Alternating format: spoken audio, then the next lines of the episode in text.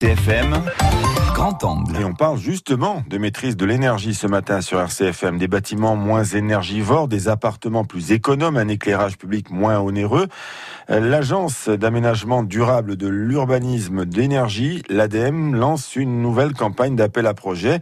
Des projets qui s'inscrivent dans le schéma régional climat, air, énergie et la programmation pluriannuelle de l'énergie votée par l'Assemblée de Corse en 2013 et 2015. La maîtrise de l'énergie Grand angle signé Patrick Rossi.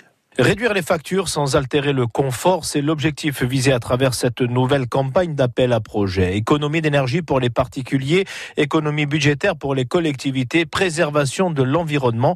Tout le monde y gagne, mais pour cela, il faut d'abord investir. À Serre à Discopamène, c'est l'ancien bâtiment de la gendarmerie qui a été profondément modernisé. Investissement lourd, effectivement, autour de millions d'euros le projet euh, globalement. Philippe Sampier est conseiller municipal. Avec des aides conséquentes, effectivement, mais un retour euh, sur euh, investissement autour de 5 années, puisqu'on partait d'un chauffage au gaz très consommateur d'énergie et on arrive sur un chauffage bois-énergie, chaudière-bois, qui va consommer beaucoup moins, donc une rentabilité très rapide. Pour réduire ses factures, il faut investir. C'est ce qu'ont fait les dirigeants de l'hôtel Mercure à Bigoulia qui ont misé sur le solaire pour produire l'eau chaude.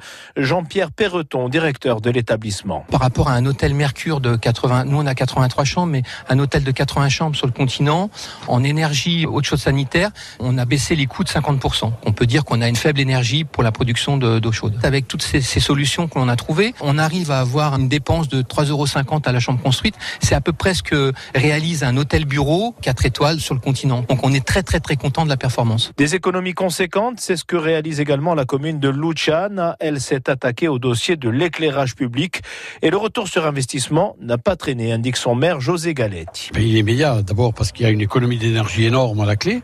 Avec le LED, on estime qu'on peut arriver à économiser aux alentours de 45 à 50 000 euros par an. Avec un matériel moderne, avec des variations de lumière que nous pouvons faire jouer, ces gains que nous obtenons, il est à fait certain qu'on va pouvoir les reporter sur d'autres secteurs qui ne bénéficient pas encore d'éclairage public. Ces quelques exemples concrets suffisent à motiver de nouveaux candidats et ils sont déjà nombreux, précise Alexis Milano, le directeur de l'agence d'aménagement durable de l'urbanisme et de l'énergie. On a d'ores et déjà des postulants qui se bousculent, notamment sur la rénovation du logement social. La, présidente de l'office public de l'habitat de la collectivité de Corse, il a présenté un certain nombre d'opérations. Les bailleurs publics en général sont très attentifs à ces logiques-là et à ces appels à candidature. Rien que sur le logement social, on a déjà une bonne dizaine de projets qui attendent des financements et d'être accompagnés et qui se réaliseront dans les mois et années à venir. Une nouvelle campagne partie sur les chapeaux de roue et qui permettra au final, c'est certain, de nouvelles économies non négligeables.